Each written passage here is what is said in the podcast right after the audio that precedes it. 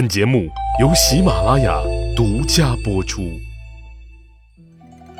常言道：“树大分叉，子大分家。”分家算是中国传承几千年的老传统了。哎，一大家子人住在一起，难免因为个人习惯以及各种鸡毛蒜皮的小事儿争执扯皮，磕磕绊绊。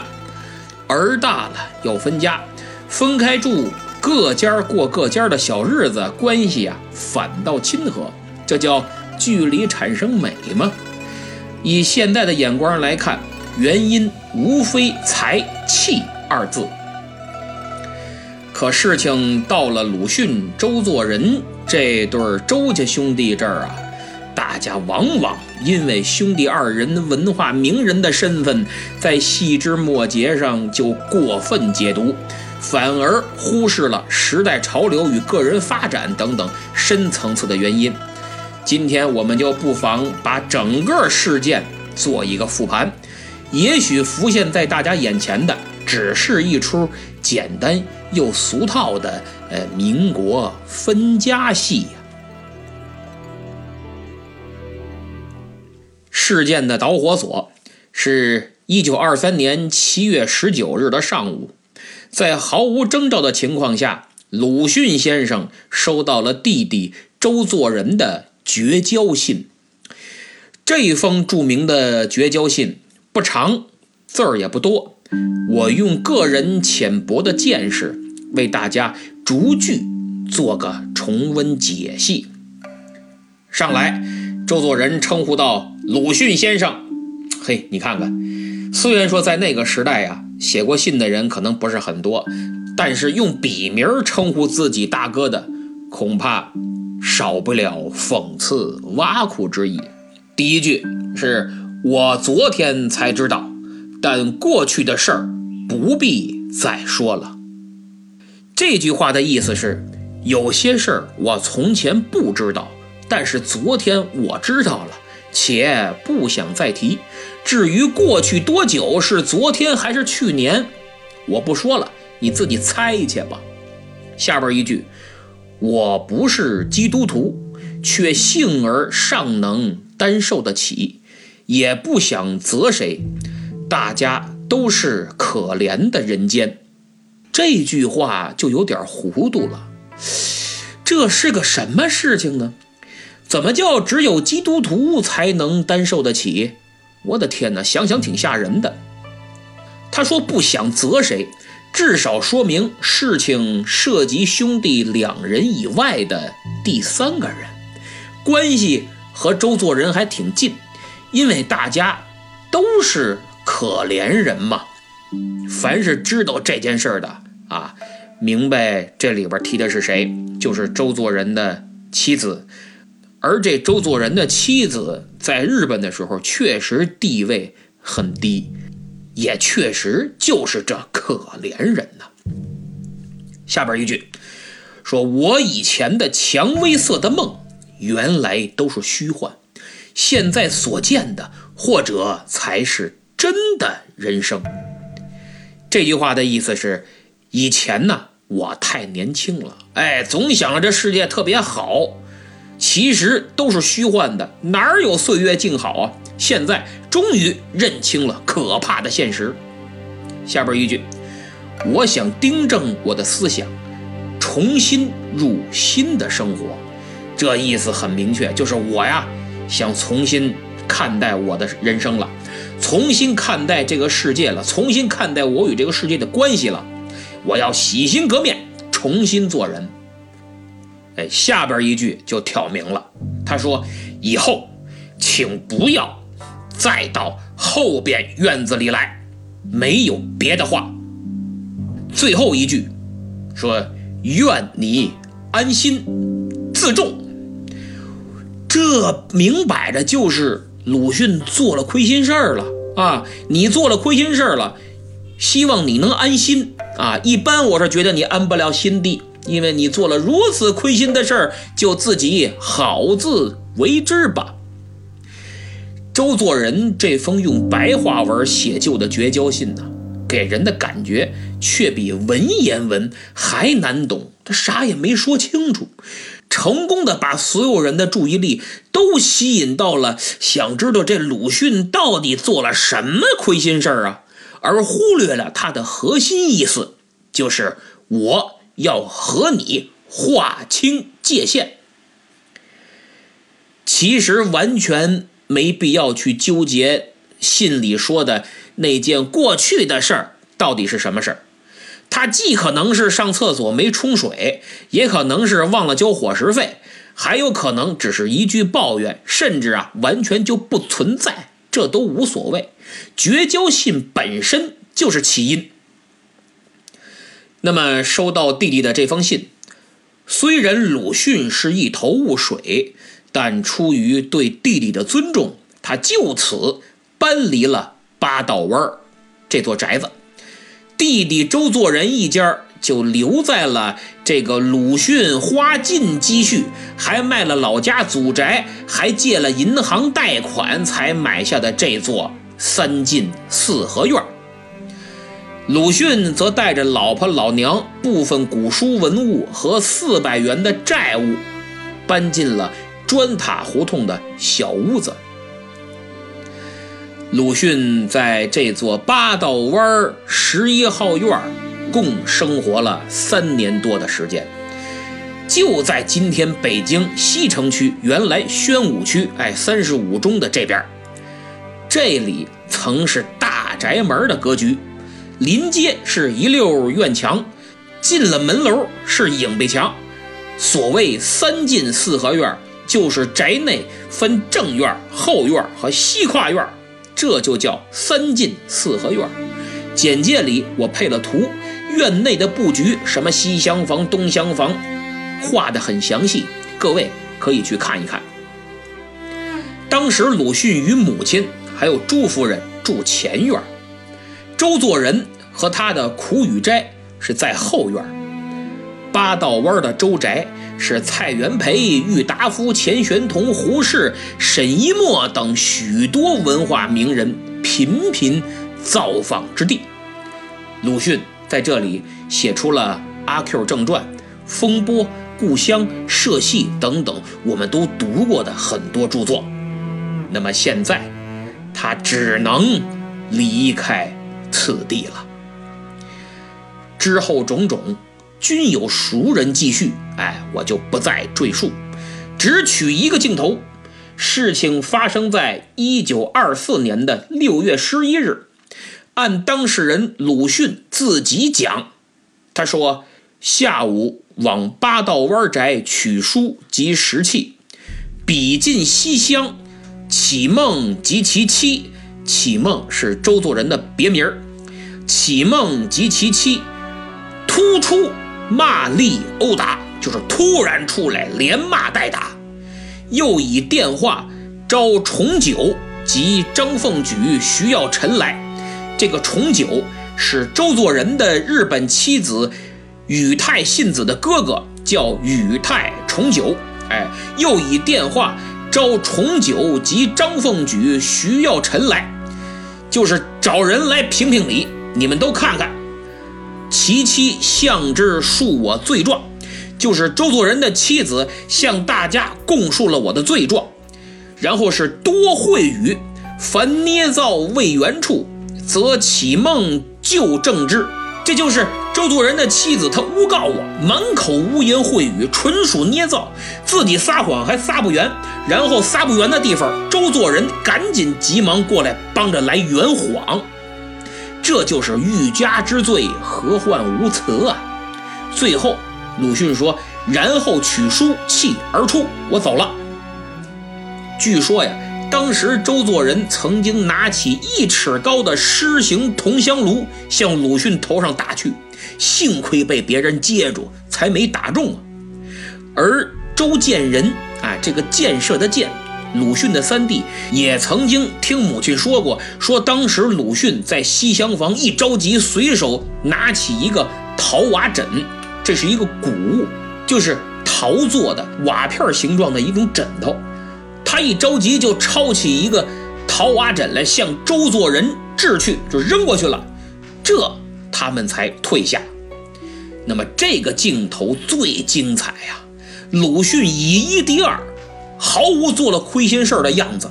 面对敌人的烟灰缸，反手就是一板砖，最后仍从容取走个人书物，扬长而去，不愧为猛人也。如果真要是照周作人他媳妇说的那样，鲁迅真要是亏心，当着那么多人，大家一指责他，他一定心虚，不会反应这么大。所以整件事儿到这里也差不多结束了。古往今来啊，分家撕破脸的例子比比皆是，但是因为一件莫须有且过去的事儿，这兄弟二人就永如深伤，老死不相往来，还时不时的隔空互怼一下，这种例子实属少见。之后的日子。没有但愿人长久，千里共婵娟，也没有渡尽劫波兄弟在，相逢一笑泯恩仇啊。大多数人把这件事情的原因归结到周作人那个日本老婆身上，哎，包括鲁迅本人。其实我觉得值得探讨，这就跟古代的亡国之君把罪责都推给宠爱的妃子。宠爱的女人，哎，都怪罪那红颜祸水是一样的，其实没什么道理。我们来看看许寿堂在《网友鲁迅印象记》中的描写。他说：“做人的妻，就是周作人的妻子宇太信子，是有歇斯底里性的。他对鲁迅外貌恭顺，内怀志忌。这志忌就是嫉妒和猜忌。做人。”则心地糊涂，就是周作人，他的内心是很糊涂的，倾听妇人之言，不加体察。大家听听，这也是把一切都推到了女人身上。男人都是心地糊涂的，都是大老粗的，就是被蒙蔽的，被蛊惑的。这与纣王宠幸妲己比起来，还是熟悉的配方，熟悉的味道啊。然而我要说的是，周家兄弟的所作所为，其身边朋友的所言所想，观其实质，即使放在当今各类电视调节节目里，也屡见不鲜。打眼一看就知道，作为当时宅子里仅有的两个男主人，兄弟关系的两端，鲁迅、周作人才是真正的主角，而他们二人在这出戏里是真正的自导自演而不自知啊！让我们来看看鲁迅和他二弟周作人的关系。周家是三兄弟，二弟做人，三弟建人啊，建设的建。这三兄弟呀，幼年丧父。鲁迅作为长子所做的一切，放到今天来看，可算是不折不扣的伏地魔。哎，弟弟的事儿全管了，不但负责起这个家庭的物质生活，还负责弟弟的学业。周作人的成长一路都在鲁迅的引导之下，且年纪相差不多。鲁迅到南京上学，就把周作人接到南京也上学。鲁迅去日本留学，哎，也把周作人带到日本去留学，不离身边的这么细致照顾。回国以后，鲁迅还张罗着在北京买房，哎，跟弟弟弟媳妇共同生活。那么，我们再从周作人的角度看，长期生活在鲁迅的庇护之下。或者说，鲁迅的阴影之下呀，一路成长，恐怕甜蜜的兄弟情之中也掺杂了一点点的叛逆和反抗啊。二人在新文化运动中都是很有名的先锋人物，特别是五四新文化运动的早期，周作人还比鲁迅的名气更大一点儿。结婚生子以后，自己还要生活在兄长的身后，难免会有一点点的小压抑。对于此事，我们可以参考一下中国历史上所有的小皇帝在托孤大臣阴影之下的成长历程。无一例外的都跟托孤大臣关系特别不好，甚至这些托孤之臣呐，死于非命。比如我现在正讲三国呢，张昭、张子布就是孙策的托孤大臣，孙权就是在张昭的庇护下长大的。结果怎么样？二人关系非常不好。刘禅跟诸葛亮关系也非常不好啊。诸葛亮去世的时候，刘禅都不让祭拜呀。然后从此再也不设丞相了。你说他们关系好吗？还有我现在讲那个明末清初那些事儿里边的万历皇帝，跟他的托孤大臣张居正又是什么关系？更紧张啊！张居正被刨坟掘墓，还抄了家。还有后来的康熙，那鳌拜也是托孤大臣呢，结果康熙就把鳌拜给弄死了。所以说呀，托孤大臣呐。管的太多，这个管理跟被管理，它就是一对矛盾。周作人跟鲁迅的关系也不例外。鲁迅对待他弟弟周作人就是这么细心呵护的，就是这么一切都给他安排好的。他给弟弟周作人编织了一个刚才那绝交信里提到的蔷薇色的梦，但是。恐怕这个梦只存在于鲁迅的脑中啊！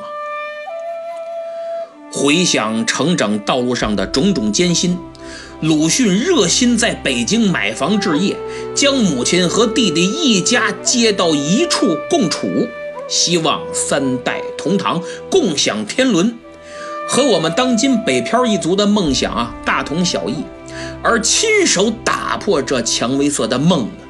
正是他的弟弟周作人，兄弟二人一块长大，彼此的为人呐清清楚楚。这绝交信一出，对鲁迅的打击可想而知啊。但迁怒于弟媳妇宇太信子，是否也是出于他的无奈之举呢？也许。这一切只能怪在宇太信子身上吧。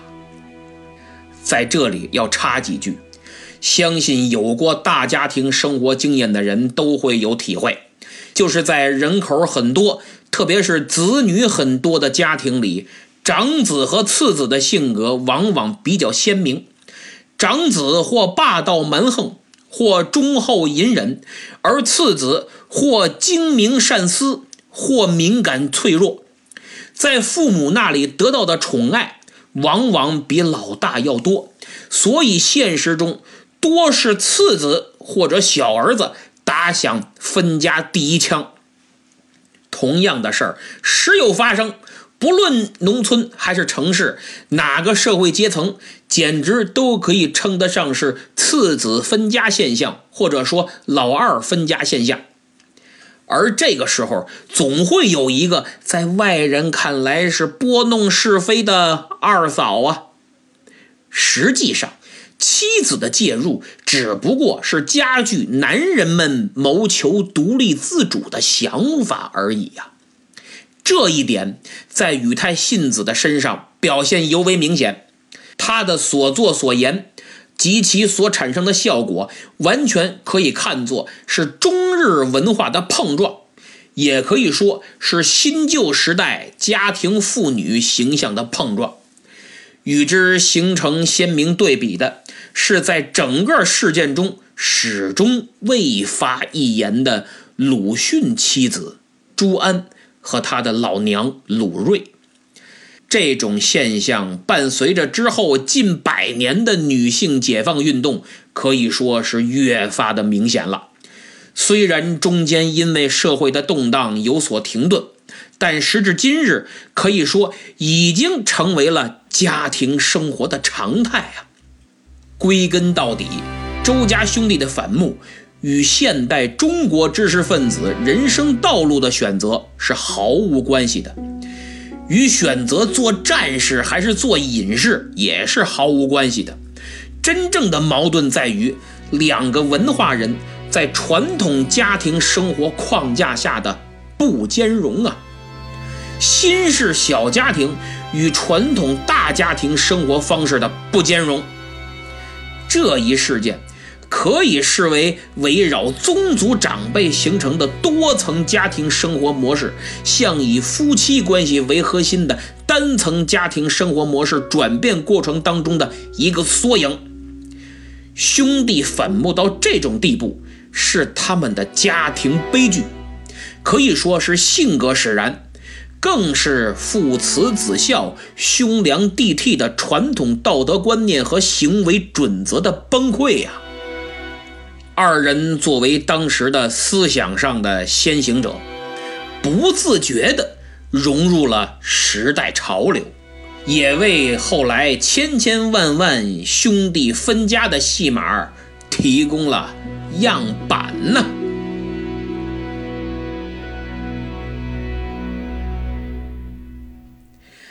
好，今天的节目就说到这儿。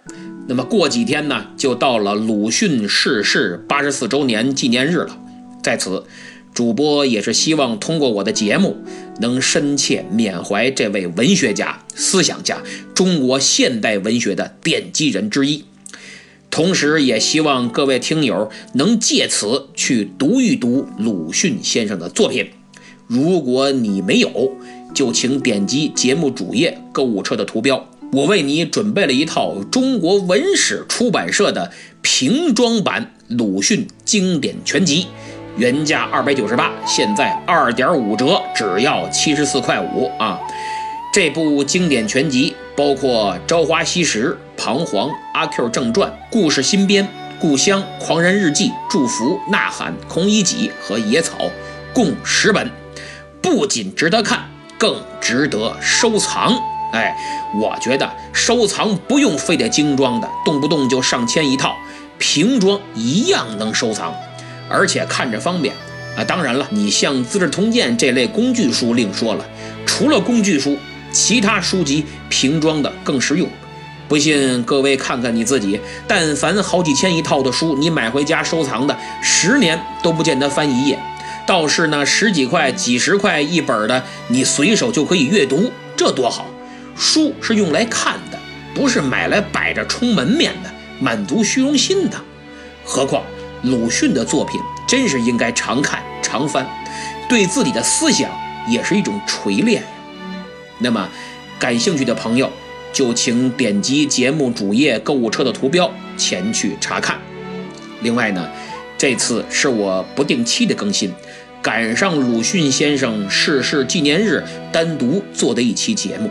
如果你对我感兴趣，可以去《明末清初那些事儿》和《无演义不三国》两个专辑找我，那是我现在稳定更新主要做的节目啊。好，今天就到这儿，咱们下次再见。